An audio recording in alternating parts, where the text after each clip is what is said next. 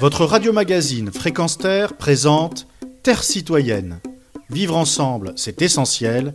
Une chronique animée par Pierre Guelf. À la salle Playel à Paris, sous haute surveillance policière, et tenant de manière musclée des centaines de militants pour le climat à l'écart, s'est déroulée l'Assemblée générale de Total Énergie présidée par le PDG Patrick Pouyanné. Le directeur financier Jean-Pierre Sbray y annonça des résultats, je cite, exceptionnels en 2022, avec 32,6 milliards de dollars de bénéfices nets ajustés, dont 9,4 milliards reversés aux actionnaires. Le PDG, lui, argumenta sa stratégie par une importante demande mondiale en pétrole qui ne bouge pas et par le gaz considéré comme une énergie de transition.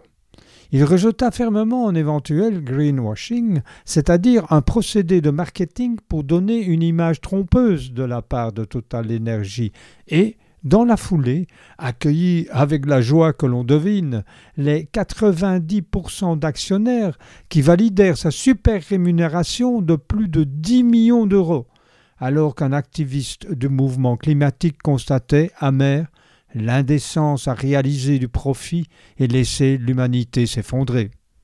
Parallèlement à cette Assemblée générale se tenait une séance du Parlement européen qui finit par voter le 1er juin 2023 une nouvelle législation qui exigera des entreprises de l'Union européenne qu'elles identifient, évaluent et préviennent les impacts négatifs potentiels sur les droits humains et l'environnement.